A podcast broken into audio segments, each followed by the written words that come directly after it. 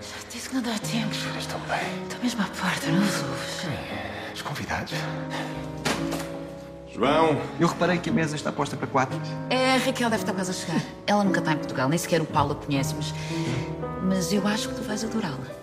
Depois de assinar os argumentos de diversos filmes, incluindo Os Gatos Não Têm Vertigens e Call Girl, de António Pedro Vasconcelos, Tiago R. Santos realiza a primeira longa-metragem. É um filme que é muito meu, tem um bocado muito bom sentido de humor, tem a visão do mundo, tem para o bem e para o mal, é muito daquilo que eu sou e da, da maneira como eu penso e da maneira como eu olho para as coisas. Foi por isso que decidimos fazer o Revolta, mas, mas era uma coisa que eu tinha mais ou menos a médio prazo, médio e longo prazo, e quando o Tino lançou o desafio, me perguntou se eu tinha alguma coisa que gostava de fazer.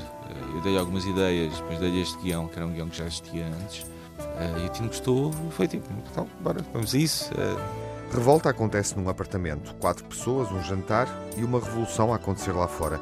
O contexto do filme é este tempo, a pandemia, o confinamento, as dificuldades económicas.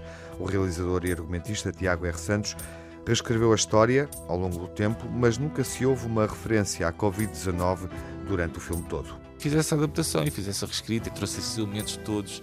Nós nunca falamos de Covid, não é? mas percebes que há uma espécie de uma emergência sanitária que é muito próxima daquela que nós também ultrapassámos. E, e pude colocar todas as coisas que eu acho que agora com alguma distância acabam por ter alguma piada, todo esse teatro da higiene, a questão tirar os sapatos, usar máscara, desinfetar as mãos, essas coisas todas, esses hábitos que nós fomos adquirindo uh, neste, neste estranho período de tempo e, e, acima de tudo, usar isso também para justificar, inclusive, alguma claustrofobia das personagens e algum desespero das personagens e, e porque é que as personagens estão tão ali à beira de um colapso nervoso como algumas delas estão. Revolta é o título escolhido para o realizador Tiago R. Santos. É uma palavra que tem duas dimensões. É uma revolta universal, que é interior, que é exterior. Aqui a ideia é essa, não é? É que há uma revolta nas ruas, mas há uma revolta das pessoas também que estão naquela casa.